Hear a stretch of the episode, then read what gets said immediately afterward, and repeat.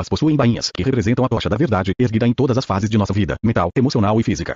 O naipe de paus representa seus pensamentos e ideias, copas, ou seu sentimento ou natureza emocional, espadas, a convicção profunda com que você planta ideias no subconsciente, e ouros, o mundo, a consumação exterior de seus pensamentos, sentimentos e convicções. Em outras palavras, você tem a história da oração descrita de muitas maneiras no baralho. Examinando as quatro damas em seu baralho, vai notar que elas seguram uma flor, o símbolo da pureza, amor, beleza, ordem, simetria e proporção. Copas é o cálice do amor e beleza de Deus. Lembra-nos que devemos encher nossos corações com o amor de Deus e as flores da beleza, paz, alegria e felicidade aparecerão na terra, nosso mundo. A dama de espadas, o sentimento dominante no subconsciente, empunha uma tocha. É a luz que ilumina cada homem que vem ao mundo. Lembra que a inteligência infinita de Deus está nas profundezas de seu subconsciente e que com essa luz você pode andar pelas trevas. Quando os sentidos lhe dizem que alguma coisa é impossível, você vê por uma luz interior, seus olhos se fixam na solução, que a sabedoria de Deus lhe trará, ao ter fé. Deixe que essa tocha brilhe eternamente em sua cabeça. O valete de espadas empunha uma ampulheta, indicando que estamos nos deslocando através do tempo e espaço neste plano tridimensional e que qualquer ideia que você transmitir ao subconsciente vai suceder à sua maneira e no seu próprio tempo, porque seus caminhos são misteriosos. Lembre-se de que os caminhos do subconsciente não são os seus caminhos e você não sabe a hora ou o dia. Isso é um segredo do subconsciente. A pena que o valete de copas segura e o machado por trás de sua cabeça falam simbolicamente da lei do verbo, a pena é o seu conceito ou ideia e a lei o executa. Cuide para que o seu objetivo se conforme ao bem geral e não prejudique a ninguém. Quando estiver em dificuldade, pense em Deus em sua resposta. Somente ele conhece a resposta, é a pena que o salva. As vestimentas das figuras são lindas e elegantes, indicando as sete cores do espectro solar. O branco é a pureza, plenitude e perfeição de Deus. O branco é chamado de mãe de todas as cores. As cores nas cartas nos falam da presença imaculada interior. O vermelho indica desejo purificado e divindade. O escarlate representa o entusiasmo e absorção de Deus. O púrpura indica a realeza ou a sabedoria de Deus, reinando suprema em nossa mente. O verde é a abundância de Deus, as ideias e pensamentos proveitosos. O azul indica o subconsciente ou a lei de Deus. O amarelo indica o poder, a força e a glória do infinito. Números de cartas em cada naipe há 13 cartas em cada naipe para nos lembrar nossos 12 poderes, 12 faculdades. Você, seus 12 poderes estão simbolizados pelo número 13. Devemos todos desenvolver e disciplinar esses 12 poderes, a fim de que um homem à imagem e semelhança de Deus surja na terra, destampando os ouvidos dos surdos, abrindo os olhos dos cegos e fazendo todas as coisas que um filho de Deus deve fazer. Há 40 cartas numeradas. Noé passou 40 dias na arca. Jesus jejuou por 40 dias. Todas essas histórias são simbólicas do jejum do banquete envenenado dos pensamentos raciais, falsos conceitos e da absorção mental do bem que queremos realizado. O prazo que você leva para se desligar de seu problema e alcançar uma convicção na mente é chamado de 40 dias, ou conclusão de um ciclo da consciência. Jejue dos pensamentos de pobreza e se banqueteie com a abundância de Deus. Rejeite a aparência das coisas, os veredictos ou opiniões dos outros. Concentre toda a sua atenção na ideia da opulência de Deus. Gradativamente, você qualifica sua consciência, quer leve uma hora, uma semana ou um mês. Mais cedo ou mais tarde, conseguirá impregnar o subconsciente com a ideia de riqueza. Jejue por 40 dias e experimentará a riqueza de Deus em seu mundo. As varetas seguradas pelo valete de paus e o valete de ouros indicam uma medida ou côvado. O homem é mente ou medidor. Você deve medir e apropriar em sua mente a bondade infinita e o amor de Deus, pois seu conceito de Deus é o conceito de si mesmo. Acalente seu ideal, ame-o, torne-o vivo. Terá então um padrão espiritual para medir todas as coisas. Gostaria de falar sobre a folha pendente no valete de paus. O naíbe de paus representa as ideias, planos e propósitos em sua mente, o diagrama ou planta. Vai notar como o valete de paus se inclina. Trata-se de humildade, conferido toda a honra e glória a Deus. Nossa atitude deve ser a seguinte: Pai, eu agradeço porque me ouviu. Sabia que sempre me ouviria. João 11:41. De um modo geral, todos concordam que os valores numéricos, quantidades matemáticas, cores e simbolismos das cartas possuem uma relação muito grande com a pirâmide. Os antigos místicos que criaram as cartas, há milhares de anos, sabiam de tudo a respeito da rotação da Terra sobre o seu eixo e foram capazes de medir o céu e a Terra, o que está representado nas cartas e na pirâmide. Homens como Jó perceberam intuitivamente as leis escritas em nossos corações e gravadas em nosso interior. Onde você estava quando eu lançava os fundamentos da Terra? Responda, se tem entendimento. Quem deu as medidas, se por acaso sabe, ou quem estendeu a linha por cima, em que se apoiam os fundamentos, e quem fixou a pedra angular. J 38, 4, 6. Porque isso aconteceu comigo. Não se lembre das coisas passadas nem considere as antigas. Isaías 43, 18. Mas uma coisa eu faço, esquecendo as coisas que estão para trás e avançando para o que está à frente, prosseguindo para o meu objetivo. Filipenses 3:13 minutos e 14 segundos. O que um homem semeia haverá de colher. Isso significa que se plantarmos pensamentos de paz, harmonia, saúde e prosperidade colheremos de acordo. E se semearmos pensamentos de doença, carência, necessidade e privação, também colheremos essas coisas. Devemos lembrar que o subconsciente é como o solo, faz crescer e germinar o tipo de semente que plantamos no jardim da mente. Semeamos pensamentos, em termos bíblicos, quando acreditamos neles piamente, e manifestamos tudo aquilo em que realmente cremos no fundo de nossos corações. Eu tinha uma amiga que estava de cama, doente. Fui visitá-la no hospital em Londres e ela me disse: Por que isso aconteceu comigo? O que fiz para merecer uma coisa assim? Porque Deus está zangado comigo. Porque está me punindo. Os amigos comuns me contaram que ela era generosa e profundamente espiritual, um dos esteios da igreja e muitas outras coisas. É verdade que ela era uma excelente pessoa, sob muitos aspectos, mas acreditava na realidade de sua doença e de que se tratava de um problema incurável. Estava convencida de que seu coração era governado por leis próprias, independente de seu pensamento. Era sua convicção, e naturalmente a demonstrava, mas mudou a sua convicção e começou a compreender que o corpo era espiritual. Ao mudar a mente, também mudava o corpo. Cessou de conferir poder à doença em seu pensamento e passou a orar da seguinte maneira: A presença curativa infinita flui por mim como harmonia, saúde, paz, plenitude e perfeição. O amor curativo de Deus habita cada célula do meu ser.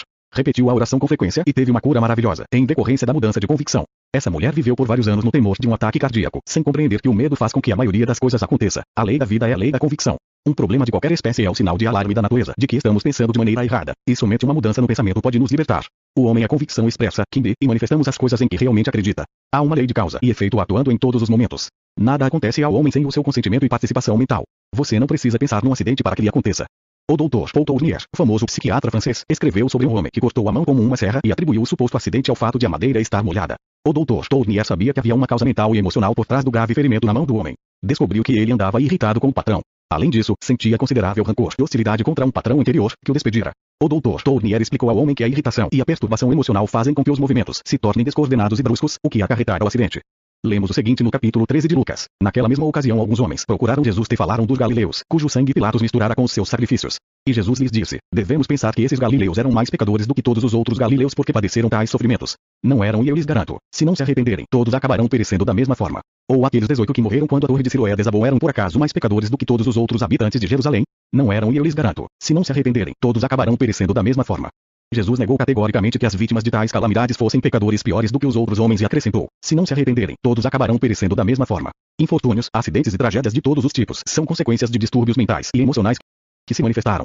Arrependimento significa pensar de maneira diferente, voltar a Deus e alinhar os seus pensamentos, imagens mentais com a vida infinita, amor, verdade e beleza de Deus. Quando isso acontece, passamos a ser canais para o divino. Relaxe a mente várias vezes por dia e afirme, devagar, com absoluta convicção: Deus flui por mim com harmonia, saúde, paz, alegria, plenitude e perfeição. Deus caminha e fala em mim. O encantamento de Deus me envolve sempre e a sabedoria de Deus me guia em todos os caminhos. A ação divina certa sempre prevalece. Todos os meus caminhos são aprazíveis. Todas as minhas trilhas são de paz. À medida que você se fixa nessas verdades eternas, estabelece padrões de ordem divina em seu subconsciente. Como tudo que você imprime no subconsciente se manifesta, estará velado em todos os momentos por uma presença suprema, o seu Pai Celestial, que responde sempre que é chamado. Todos estamos imersos na mente racial, o grande mar psíquico da vida. A mente racial acredita em doença, acidente, morte, infortúnios e tragédias de todos os tipos. Se não nos arrependermos, isto é, se não tivermos o nosso próprio pensamento, a mente racial assumirá o nosso pensamento. Gradativamente, os pensamentos da mente racial, dominando o nosso consciente, podem alcançar um grau de saturação e precipitar um acidente, doença súbita ou calamidade. A maioria das pessoas não pensa, apenas pensa que pensa. Você está pensando quando diferencia entre o que é falso e o que é verdadeiro. Pensar é optar. Você possui a capacidade de dizer sim ou não. Diga sim à verdade, rejeite tudo que for contrário a Deus ou à verdade. Se o instrumento mental não pudesse optar, você não seria um indivíduo. Possui a capacidade de aceitar e rejeitar. Pense em todas as coisas belas, em todas as coisas justas, em todas as coisas honestas, em todas as coisas puras. Pense nessas coisas. Você está pensando quando sabe que existe uma inteligência infinita que responde a seus pensamentos. Não importa qual seja o problema, à medida que você pensa numa solução divina e um final feliz, descobrirá uma sabedoria subjetiva interior a responder, revelando o plano perfeito e indicando o caminho que deve seguir. Fui procurado por uma mulher há vários meses. Ela me disse que tinha uma lesão orgânica há muitos anos, não conseguia a cura. Já fizera os mais diversos tratamentos, inclusive de irradiação. Orará e procurar a terapia da oração de outros, sem resultados. Ela me declarou: É a vontade de Deus. Sou uma pecadora, estou sendo punida. Também me contou que procurara um homem que a hipnotizara, descobrira o seu passado e tivera a desfaçatez e audácia de dizer-lhe que era uma vítima do karma, que fizera mal a outras pessoas numa vida anterior, punindo-as injustamente. Por isso estava agora sofrendo. E ela me perguntou, desesperada: Acha que é por isso que não fico curada? Tudo isso não tem o menor sentido, é um absurdo monstruoso. A explicação do homem aumentou ainda mais a angústia da mulher, não lhe trazendo cura nem conforto. Expliquei-lhe a verdade eterna, que só existe um poder e se chama Deus. É a inteligência criativa em todos nós, o que nos criou. Este poder torna-se aquilo que acreditamos que é. Se uma pessoa pensa que Deus a está punindo e que deve sofrer, de acordo com seu pensamento e convicção, assim será. Isso significa que os pensamentos e sentimentos da pessoa criam seu destino. O homem é o que ele pensa durante o dia inteiro. Se um homem deixa de pensar de maneira construtiva, sensata e criteriosa, então outra pessoa ou a mente racial pensará por ele, talvez tumultuando completamente a sua vida. Se você acredita que Deus é a bondade infinita, amor ilimitado, harmonia absoluta e sabedoria total, a presença de Deus reagirá de acordo, pela lei do relacionamento recíproco. Você se descobrirá, assim, abençoado de incontáveis maneiras. As forças da vida não são nefastas. Tudo depende da maneira como as usamos. A energia atômica não é nociva. Torna-se boa ou má de acordo com a maneira como a usamos. O homem pode usar a eletricidade para matar alguém ou para aspirar o pó do assoalho. Você pode usar a água para saciar a sede de uma criança ou afogá-la. O vento que sopra o navio para os rochedos também pode levar o são e salvo ao porto. Os usos de todas as coisas do mundo são determinados pelos pensamentos do homem. É a mente do homem que decide o aproveitamento das forças do mundo. O bem e o mal são movimentos na mente do homem, relativos ao poder único, que é puro e perfeito. A força criativa está no homem. Não há poder no universo exterior, exceto o que lhe conferimos. A mulher a que me referi procurava justificativas e álibis para seu sofrimento. Procurava no mundo exterior, em vez de compreender que a causa estava e está sempre em seu subconsciente. Pedi-lhe que me descrevesse o seu relacionamento com os homens. Ela confessou que tivera uma ligação amorosa ilícita há cinco anos, sentira-se culpada e cheia de remorso. Este remorso insolúvel era o ferimento psíquico por trás de sua lesão orgânica. A mulher compreendeu que Deus não a estava punindo, era ela mesma quem se punia por seus pensamentos. A lisão era o pensamento consolidado que não conseguia eliminar. A vida ou Deus não pune. Se você queima o dedo, a vida trata de reduzir o edema, providencia uma pele nova e restaura a plenitude. Se você come algum alimento estragado, a vida faz com que vomite e procura devolver-lhe a saúde perfeita. Os antigos diziam que o médico cobre a ferida e Deus a cura. Em menos de uma semana, desapareceram a lesão e os sintomas mórbidos que nenhum tratamento médico ou terapia de oração conseguia curar. Não há pior sofrimento do que uma consciência culpada. Não pode haver nada mais destrutivo. Essa mulher passara cinco anos se punindo com seu pensamento destrutivo. A lesão rapidamente sumiu quando ela parou de se condenar e passou a proclamar que a presença curativa infinita saturava todo o seu ser e que a presença de Deus habitava em cada célula de seu corpo. Se você usasse de maneira errada o princípio da eletricidade ou da química por 50 anos, passando a usá-lo subitamente de modo correto, não diria que o referido princípio tinha um ressentimento contra você por causa disso. Da mesma forma, não importa por quanto tempo você tenha usado de modo erroneamente, de maneira negativa ou destrutiva, no momento em que passar a usá-la de modo correto, os resultados se seguirão. Não se lembre das coisas passadas nem leve em consideração as antigas. Isaías 43, 18. Um homem procurou-me há alguns meses. Estava perdendo a visão gradativamente. Atribuía a falta de vitaminas, fatores hereditários. Ressaltou que o avô ficara cego aos 80 anos de idade. Ele pertencia a um culto estranho, cujo líder, depois de ler seu horóscopo, disse que os planetas se encontravam em configuração maléfica, sendo esta a causa de sua visão precária. Sabe-se hoje nos círculos que estudam os problemas psicossomáticos que os fatores psíquicos exercem enorme influência em todas as doenças. A miopia pode ser acarretada pelo funcionamento da mente. O tratamento dos fatores mentais e emocionais do indivíduo, em vez do olho, pode revelar o fator emocional básico, o motivo pelo qual o subconsciente está escolhendo uma aflição que tende a excluir tudo, exceto o que está imediatamente ao redor. O Dr. Francis Dunbar declarou que determinadas reações emocionais podem fazer com que os músculos involuntários acarretem uma distorção do globo ocular. O homem me revelou, em conversa, que detestava a visão da sogra, que estava morando em sua casa. Sentia uma raiva reprimida. O sistema emocional não podia mais suportar a tensão, escolhendo os olhos como bode expiatório. A explicação foi a cura, nesse caso. Ficou surpreso ao saber que as emoções negativas, se persistentes, dominam o subconsciente, e sendo negativas, precisam encontrar uma vazão negativa. As ordens negativas para o subconsciente, detesto a visão da minha sogra, não quero mais vê-la, foram aceitas com um pedido e se tornaram manifestas. Ele providenciou para que a sogra fosse morar em outro lugar e orou por ela, encaminhando-a a Deus e lhe desejando todas as bênçãos do mundo. Sua visão começou a melhorar quase que imediatamente e duas semanas depois voltara ao normal. Ele sabia que perdoar a sogra, pois podia encontrá-la em sua mente e não experimentava mais qualquer desespero. Tentara justificar a vista em deterioração em termos de causas externas, em vez de em sua própria mente. Uma deficiência de vitamina A pode causar a oftalmia, que é uma inflamação da conjuntiva ou do globo ocular. Mas isso pode acontecer em decorrência da ignorância, indiferença ou negligência da pessoa. A causa, nesse caso, seria a negligência e posteriormente um estado mental ou simplesmente uma carência de conhecimento. A vitamina é onipresente e devemos ter inteligência para usá-la. Você não pode se esquivar ou contornar a lei da mente. Tudo acontece conforme você acredita e uma convicção é um pensamento na mente. Nenhum poder exterior ou entidade maléfica está tentando atraí-lo ou prejudicá-lo. As pessoas constantemente atribuem seus males ao clima, entidades maléficas, germes, vírus e dietas. O homem polui o ar com estranhas noções e falsas doutrinas. Se um homem acredita que a possibilidade de um ventilador elétrico deixará resfriado ou com torcicolo, esta convicção, quando aceita, passa a dominá-lo e logo se manifesta. É por isso que a Bíblia diz, de acordo com a sua fé, assim lhe sucede. O ventilador não tem o poder de deixá-lo com um torcicolo. É inofensivo. Sua fé pode ser usada de duas maneiras. Você pode ter fé num vírus invisível que provoca um resfriado, ou pode ter fé no espírito invisível interior, fluindo por você como harmonia, saúde e paz. Compreenda que Deus não pode ficar doente, e o espírito em você é Deus. O que é verdade para Deus, também é verdade para você. Acredite nisso e jamais ficará doente, pois de acordo com a sua fé, na saúde e felicidade, assim lhe sucede, Emerson escreveu. Ele o homem pensa que seu destino é estranho, pois a união está oculta. Mas a alma contém o evento que ocorrerá. Afinal, o evento é apenas a concretização dos pensamentos e aquilo porque oramos sempre nos é concedido. O evento é a impressão de sua forma. Ajusta-se a você como a pele. Este trecho consta do livro Destino, de Ralph Waldo Emerson. O demônio na Bíblia significa ignorância ou incompreensão. Seu mal é uma inversão do princípio da vida, que é Deus. Deus atua em nós como uma unidade e procura se expressar por intermédio de cada pessoa como beleza, amor, alegria, paz e ordem divina. A falsa ideia em sua mente é chamada de adversário, demônio, satã e assim por diante. Os demônios que atormentam o homem são inimizade, discórdia, ódio, vingança, hostilidade, autocondenação e outras emoções negativas. Se o homem deixa de acreditar na bondade de Deus e no Deus de amor, a extensão em que pensa assim pode muito bem ser o seu chamado demônio, a fonte de suas angústias, sofrimentos e infortúnios. Recebi uma carta de uma mulher contando que sua filha assistia a uma briga numa rua de Nova York quando fora atingida por uma bala extraviada. Houvera necessidade de amputar dois dedos. Qual era a causa desse infortúnio? Seria a vontade de Deus. A ocorrência do acidente seria uma punição por seus pecados. A resposta se encontra na negativa a todas essas perguntas da mãe. Deus não julga nem pune. O bem e o mal são os movimentos da própria mente do homem. É um pensamento muito primitivo acreditar que Deus está nos punindo ou que um demônio nos tenta. Nosso estado de consciência está sempre se tornando manifesto. Homens, mulheres e crianças testemunham constantemente o nosso estado de consciência. E justamente esse estado de consciência é sempre a causa.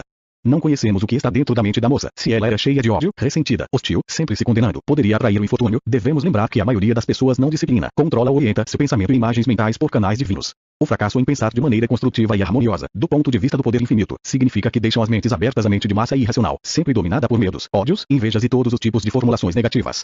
O fracasso do homem em pensar do modo certo é tão ruim quanto pensar negativa e destrutivamente. Lembro-me de um evento em minha infância na Irlanda. Um camponês esperou por trás de uma cerca todos os dias, durante mais de uma semana, a fim de atirar no proprietário das terras quando ele passasse. Um dia, quando se encaminhava para a cerca, tropeçou e caiu. O rifle disparou e ele foi atingido fatalmente. Não compreendi um motivo para isso na ocasião. Como os outros, pensei que fora simplesmente um acidente. Não há acidentes. Há uma mente, um ânimo, um sentimento, por trás daquele carro, trem ou bicicleta, por trás também daquela arma. Aquele camponês manteve o assassinato em seu coração por um longo tempo e o subconsciente reagiu de acordo. Nenhuma manifestação me ocorre, exceto aqui, o pai, projeto. O Pai é o seu estado de consciência, seu próprio poder criativo nenhuma experiência lhe ocorre se não houver antes uma afinidade em sua mente. Duas coisas antagônicas se repelem. Se você caminha e fala com Deus, se acredita que Deus o guia e que a lei da harmonia está sempre governando, então não pode estar num trem que se acidenta, porque a discórdia e a harmonia não convivem absolutamente. A mãe acrescentou em sua carta, como um post-scriptum, minha filha não pode recuperar os dedos através da harmonia. Não entendo por que as pessoas são tão incisivas e categóricas em suas declarações, de que um homem não pode fazer crescer uma perna ou um dedo que está faltando. Quero citar um trecho do livro Ele Cura Hoje, de Elsie Salmon. Mildred tinha três anos quando me foi trazida. Nascera sem a mão esquerda. O braço terminava numa ponta que não era maior do que o dedo indicador, bem acima do pulso. Um mês depois a ponta na extremidade do braço deformado dobrara de tamanho. Ao constatar esse desenvolvimento extraordinário, o pai comentou: tudo pôde acontecer no mês seguinte havia uma formação que parecia com um poligar. Na ocasião, julgamos que era de fato um poligar. Cerca de três meses mais tarde descobrimos que não era absolutamente um poligar. O crescimento na extremidade do braço era a mão inteira, desabrochando como uma flor, diante de nossos olhos. Ela conclui com a declaração de que os céticos estão agora aceitando como um fato incontestável. Talvez devêssemos extrair uma lição do rinoceronte, quando se retira os seus chifres e se corta as raízes. O rinoceronte desenvolve novos chifres. Corte as pernas de um caranguejo novas logo crescem. Se um homem acreditasse que pode desenvolver um novo dedo, perna ou qualquer outro órgão, poderia perfeitamente experimentar a sua convicção. Vamos deixar de culpar os outros e procurar dentro de nós mesmos as causas para tudo. Ponto. Acredite em Deus. Acredite na bondade de Deus. Descobrirá assim que todos os seus caminhos são aprazíveis e todas as suas trilhas serão de paz. Você é a convicção manifesta. Venenos mentais e seus antídotos. Há venenos mentais, assim como físicos. Os venenos mentais são os pensamentos errados que operam clandestinamente na consciência, como um regato contaminado, para emergir anos depois em experiências erradas, doença, perda e infelicidade ética. Li há algum tempo o relato de uma experiência científica realizada na Rússia. Seis gatos hipnotizados e condicionados receberam uma dose de cianureto de potássio, sem efeitos fatais. Outros seis gatos, descondicionados, tomaram a mesma dose e morreram. Se tivéssemos fé bastante no poder subjetivo de Deus dentro de nós poderíamos anular todos os venenos mortais, mentais ou de outro tipo. O que é a profilaxia? O primeiro passo é não ter medo do câncer, tuberculose, artritismo ou distúrbio mental a partir deste momento. O segundo passo é compreender que o estado é consequência do falso pensamento e não lhe conceder mais poder para continuar a existir. Você estará então exaltando Deus dentro de si. Isso acabará com toda a toxicidade em você ou na pessoa por quem está orando. Proclame que o estado é falso e exalte Deus ao contemplar a solução perfeita, a beleza e a integridade manifestando-se no lugar do problema.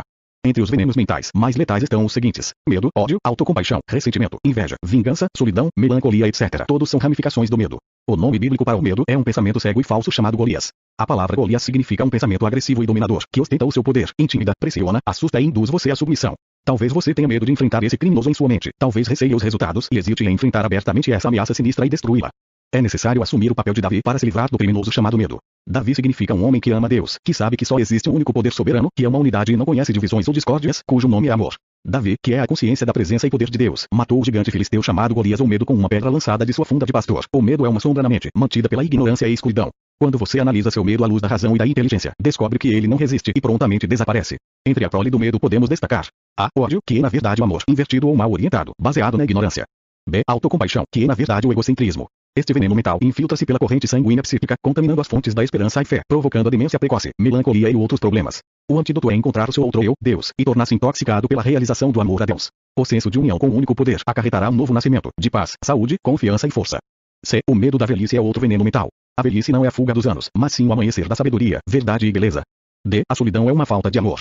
O que não tem amor sempre procura o amor, mas aquele que ama encontra o amor e a amizade por toda parte. O antídoto é se apaixonar pelos companheiros de Deus em sua mente. Seus nomes são boa vontade, bondade, gentileza, paz, paciência, compreensão e interesse sincero pelos outros. Irradie o amor de Deus, uma porção dupla do Espírito, sobre todos os que estão ao seu redor. Estará imediatamente banido a solidão. Deus também lhe concederá uma dupla recompensa e sua boa vontade se multiplicará.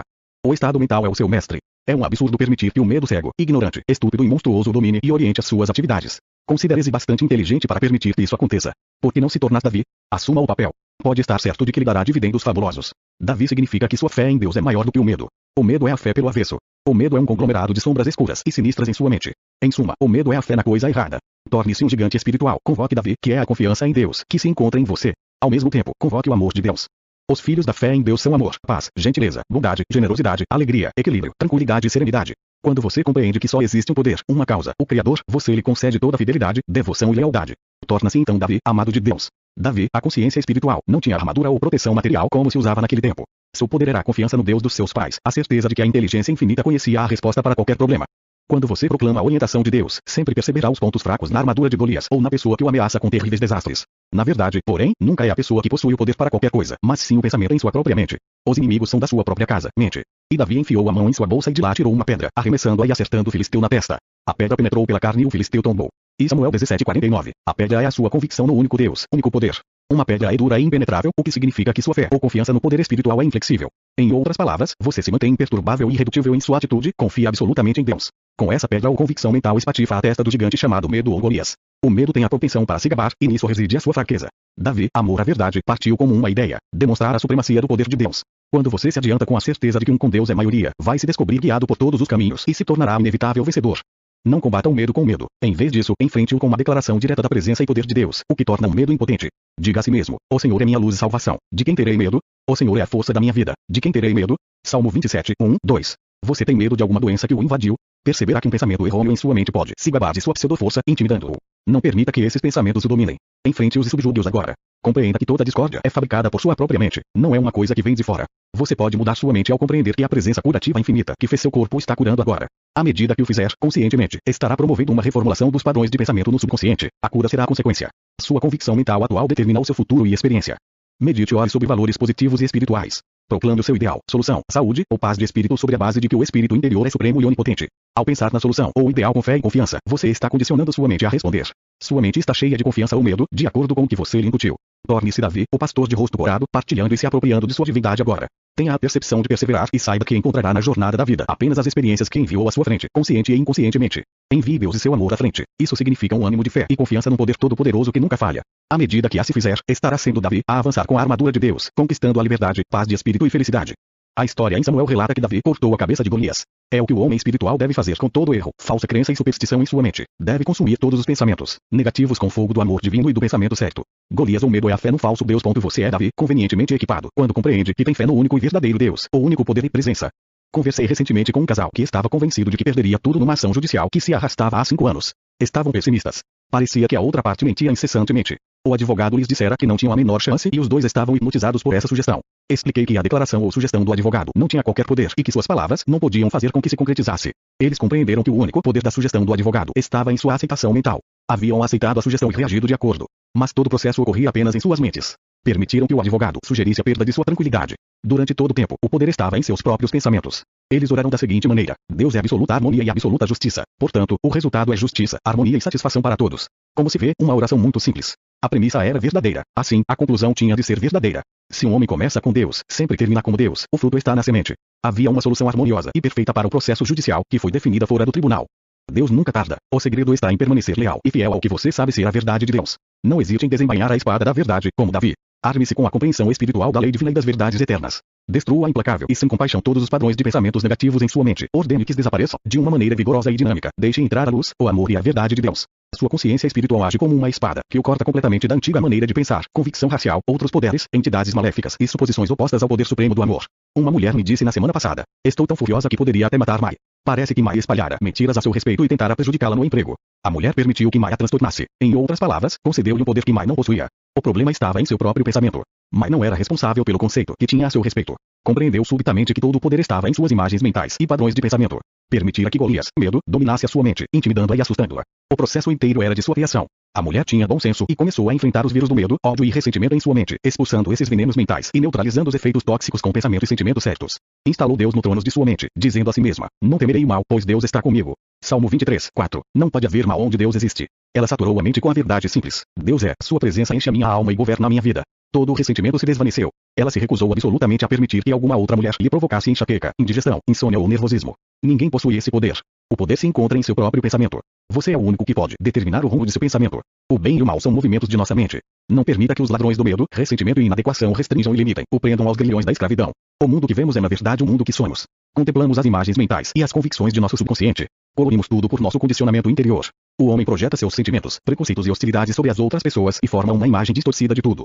Defina o seu objetivo agora. Para onde vai? Qual é o seu objetivo? Tenha um plano ou propósito definido. Depois, proclame que Deus está agindo por sua conta. Sempre que qualquer sugestão negativa conteste o objetivo em sua mente, corte-lhe a cabeça, de maneira decidida, com a espada espiritual da razão, que lhe diz que só existe um poder espiritual e que o Deus que lhe deu o desejo é o mesmo Deus que vai realizá-lo. É fácil, pois o Pai interior tudo faz. Ninguém possui o poder de transtorná-lo ou acabar com sua fé e confiança naquele que é. Levante a cabeça. Fixe a vista no objetivo, no cume que deseja alcançar. Assim, acabará chegando ao lugar em que está a sua visão. Torne-se Davi ao se apaixonar pelas verdades de Deus e confie absolutamente na sabedoria infinita, que sempre lhe trará a solução. Saiba que Deus agindo em você lhe proporciona beleza, paz, lugar certo divino e harmonia. Davi era o filho de Jessé, que significa o filho de Eu sou ou Deus. Portanto, você é o filho do infinito e da eternidade. Chegue perto de seu pai. Ele o ama, cuida de você. À medida que se virar para ele, também ele se virará para você. O amanhecer surge então, e todas as sombras se dissipam. as maravilhas do discurso interior, que as palavras de meus lábios e a meditação de meu coração sejam agradáveis em sua presença, ó Senhor, minha força e meu redentor. Salmo 19:14. Ocorrerão maravilhas em sua vida quando seu pensamento e sentimento interior concordarem com as palavras de sua boca. Eu gostaria de contar um caso a propósito. Um homem estava envolvido numa ação judicial prolongada, que já lhe custará muito tempo, despesas e outras dificuldades. Sentia-se irritado, amargurado e hostil contra a outra parte e contra seus próprios advogados. Seu discurso interior, que representa os seus pensamentos íntimos, silenciosos e não expressos, era mais ou menos o seguinte: não há mais qualquer esperança. O processo já se arrasta há cinco anos e estou perdendo tudo. É inútil continuar. Será melhor desistir. E assim por diante. Expliquei-lhe que esse discurso interior era altamente destrutivo e certamente desempenhava um papel da maior importância no prolongamento do processo. Jó disse, pois a coisa que eu tanto temia me aconteceu. Jó 13:25. Ele mudou completamente o discurso interior é, o exterior ao compreender o que vinha fazendo a si mesmo. Na verdade, orava contra si mesmo. Fiz-lhe uma única pergunta. Qual seria a sua reação se eu lhe dissesse neste momento que se chegou a uma solução perfeita e harmoniosa e o caso foi definitivamente encerrado? Ele concordou que daquele momento em diante cuidaria para que o seu discurso interior, como que ressaltou, estivesse de acordo com o objetivo. Passou a aplicar regular e sistematicamente a oração seguinte que lhe indiquei. Dou graças pela solução perfeita e harmoniosa que me chegou através do onisciente. Repetia-a com frequência durante o dia. Quando surgiam dificuldades, protelações ou retrocessos, quando o medo ou a dúvida o atacava, ele proclamava silenciosamente esta verdade. Suspendeu por completo todas as declarações negativas verbais e também passou a vigiar o discurso interior, sabendo que este sempre acaba se manifestando. Expressamos o que sentimos por dentro. Podemos dizer uma coisa com a boca e sentir outra no coração. O que sentimos é o que se reproduz na tela do espaço. Nunca devemos afirmar interiormente o que não queremos experimentar exteriormente. Os lábios e o coração devem concordar. Quando isso acontece, a oração é atendida. Devemos vigiar o nosso estado psicológico interior. Algumas pessoas sentem inveja e ciúme, fervilham de raiva e hostilidade. Esta atitude mental é altamente destrutiva e provoca o caos, a doença e a carência. Você conhece a pessoa que procura se justificar, dizendo a si mesma que tem todo o direito de estar com raiva e querer se vingar. Esta pessoa toca um velho disco do subconsciente, recitando todos os álibis, desculpas e justificativas para sua fúria interior. É bem provável que não saiba que tal estado mental acarreta perda de energia psíquica em grande escala, deixando-a ineficiente e confusa. O discurso interior negativo do homem é geralmente dirigido contra si mesmo. Conversei recentemente com um homem que me disse ter sido tratado de maneira injuriosa. Planejava se desforrar, estava furioso com o antigo patrão. Esse homem tinha úlcera no estômago em decorrência da irritação e turbilhão interior. Expliquei-lhe que estava gravando impressões altamente destrutivas de raiva e ressentimento no subconsciente, que sempre expressa o que lhe é incutido. Estas emoções destrutivas precisam de vazão e, no seu caso, manifestaram-se como úlcera e neurose. Ele inverteu seu processo mental, entregando o ex-patrão ao oceano infinito do amor de Deus e lhe desejando todas as bênçãos. Ao mesmo tempo, povoou a mente com as verdades de Deus, identificando-se com a presença curativa infinita e compreendendo que a harmonia, a paz e a perfeição do infinito saturavam a sua mente e corpo, deixando pleno. Essas vibrações espirituais impregnando sua mente se transmitiram por todo o organismo. As células do corpo adquiriram um novo tônus espiritual e a úlcera ficou completamente curada. A Bíblia diz: Se dois de vocês concordarem na terra sobre qualquer coisa que pedirem, serão atendidos por meu Pai que está no céu. Quem são os dois? Representam você e seu desejo. Se você aceita o seu desejo mentalmente, o subconsciente fará com que aconteça, porque consciente e subconsciente concordaram ou sincronizaram. Os dois que concordam representam pensamento e sentimento, ideia e emoção. Se você consegue emocionalizar o conceito, os aspectos masculino e feminino de sua mente concordaram e haverá um resultado ou mental, ou seja, o atendimento da oração. Não se deve esquecer que tudo o que aceitamos ou sentimos como verdadeiro se grava no subconsciente. O subconsciente é um meio criativo. Sua tendência, como Trovar ressalta, é sempre para a vida. O subconsciente controla todos os seus órgãos vitais, é o centro da memória e o criador do corpo. O subconsciente é alimentado por fontes ocultas e se integra com a inteligência infinita e o poder infinito. É muito importante dar instrução apropriada ao subconsciente, por exemplo, se um homem se fixa nos obstáculos, protelações, dificuldades e obstruções em seu programa, o subconsciente assumirá isso como seu pedido e produzirá desapontamentos em sua experiência. É por isso que se deve alimentar o subconsciente com premissas que sejam verdadeiras. Qual é a fala interior que ocorre em você durante todo o tempo em que não é expressa audivelmente? O subconsciente escuta e obedece à sua fala interior. Registra seu pensamento e sentimentos silenciosos, como um gravador absolutamente fiel. Registra tudo e lhe toca de novo a gravação, sob a forma de experiências, condições e eventos. Você não precisa viajar psicologicamente com medo, dúvida, ansiedade e raiva. Não há lei que o obrigue a conviver com criminosos, assassinos, ladrões e intrusos em sua mente. Se você continua a convidar esses assaltantes para sua mente, eles lhe roubam a saúde, a paz, a felicidade e a prosperidade, transformando um destroço físico e mental. Uma mulher tinha a pressão muito alta, acompanhada por terríveis acessos de enxaqueca. A causa de tudo era a fala destrutiva interior. Ela achou que alguém não a tratara direito e tornou-se bastante negativa em relação à pessoa. Passou a ser hostil e antagônica em relação a ela, permitindo que essa condição persistisse por semanas, no profundo turbilhão emocional. A atitude negativa esvaiu suas forças, acarretando mudanças psicológicas na corrente sanguínea. Estava prestes, como disse, a explodir de raiva. A pressão interior, a tensão crescente e a hostilidade intensa foram a causa da hipertensão, a que se somou a enxaqueca. Essa mulher começou a praticar as maravilhas da fala interior espiritual. Compreendeu que estivera se envenenando e que a outra mulher não era absolutamente responsável pela maneira como pensava ou sentia seu respeito. Era a única pensadora em seu universo e acalentara pensamentos destrutivos que estavam envenenando todo o seu organismo. Passou a compreender que ninguém poderia afetá-la, exceto o seu próprio pensamento ou movimento de sua mente. Tudo o que precisava fazer, a fim de usufruir as maravilhas da fala interior espiritual, era identificar-se com seu objetivo. Seu objetivo era paz, saúde, felicidade, alegria, serenidade e tranquilidade. Passou a se identificar com o rio da paz de Deus e o amor de Deus fluindo por ela, acalmando, curando e restaurando sua mente e corpo. Durante 15 minutos, três ou quatro vezes por dia, ela orava da seguinte maneira, silenciosamente: Deus é amor, e seu amor povoa a minha alma. Deus é paz, e sua paz povoa minha mente e corpo. Deus é saúde perfeita, e sua saúde é minha saúde. Deus é alegria, e sua alegria é minha alegria. Sinto-me maravilhosamente bem. Este tipo de discurso interior, que representava os seus pensamentos interiores de Deus e suas qualidades, proporcionou-lhe total senso de equilíbrio e harmonia, na mente e no corpo. Quando pensamentos da outra mulher surgiam em sua mente, ela se identificava imediatamente com seu objetivo, a paz de Deus. Descobriu as maravilhas da fala interior em que os lábios e coração se uniam na identificação com as verdades eternas de Deus, tornando-a assim imune ao impacto de ideias e pensamentos negativos. Como encontrar as pessoas na mente?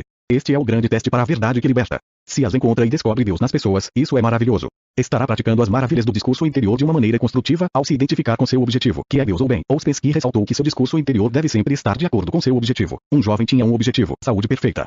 Mas o consciente lembrava o que estivera doente por anos, com um problema de sangue. Estava dominado pela ansiedade, medo e dúvida. Os parentes comentavam que levaria muito tempo em tratamento e talvez nunca ficasse completamente curado. É claro que o subconsciente estava recebendo todas essas impressões negativas e por isso ele não podia alcançar a cura. O discurso interior tinha de estar de acordo com o objetivo. Em outras palavras, as duas fases de sua vida tinham de sincronizar e concordar. O jovem passou a falar de uma maneira diferente a seu subconsciente. Eu lhe disse que afirmasse, falando devagar e com absoluta convicção, várias vezes por dia, o seguinte: a inteligência criativa fez meu corpo e está criando meu sangue agora. A presença curativa sabe como curar e está transformando cada célula de meu corpo no padrão de Deus. Ouço e vejo. O médico me dizendo que estou completamente curado. Tenho agora essa imagem na mente. Vejo nitidamente. Escuto a sua voz. Ele me diz: John, você está curado. É um milagre sei que essa imagem construtiva vai se gravar no subconsciente, onde será desenvolvida e consumada. Sei que meu subconsciente está em contato com o infinito, que sua sabedoria e poder atenderão a meu pedido, apesar de todas as evidências em contrário. Sinto e acredito, estou agora me identificando com o meu objetivo, a saúde perfeita. Este é o meu discurso interior, pela manhã, à tarde e à noite. Ele repetia essa oração durante 10 a 15 minutos, 4 ou 5 vezes por dia, particularmente antes de dormir.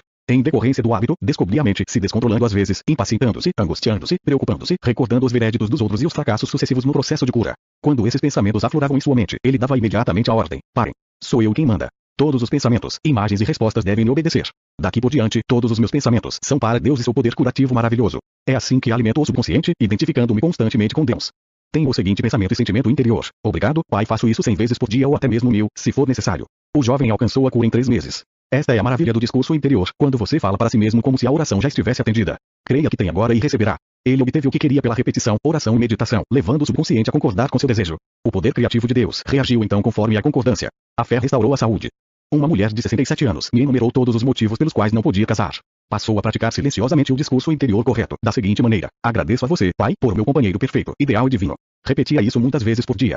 Depois de algum tempo, o conceito gravou-se no subconsciente. Acabou conhecendo um farmacêutico aposentado, com quem se casou. São muito felizes. O discurso interior da mulher estava identificado com seu objetivo. Falava interiormente como se já tivesse acontecido. Aconteceu primeiro no único lugar em que poderia ocorrer, a sua própria mente. Eis aqui um exemplo de discurso interior errado. Um membro de nossa organização estava tentando vender uma casa há três anos. Ele dizia: entrego essa linda casamento infinita. Sei que está vendida em ordem divina à pessoa certa, pelo preço certo, dou graças que assim seja. Claro que não há nada de errado nessa oração, mas ele a neutralizava constantemente ao dizer a si mesmo, em silêncio: os tempos estão difíceis, o preço é muito alto, as pessoas não têm tanto dinheiro. O que há de errado comigo? Porque não consigo vender a casa. Como é fácil perceber, ele estava anulando a oração.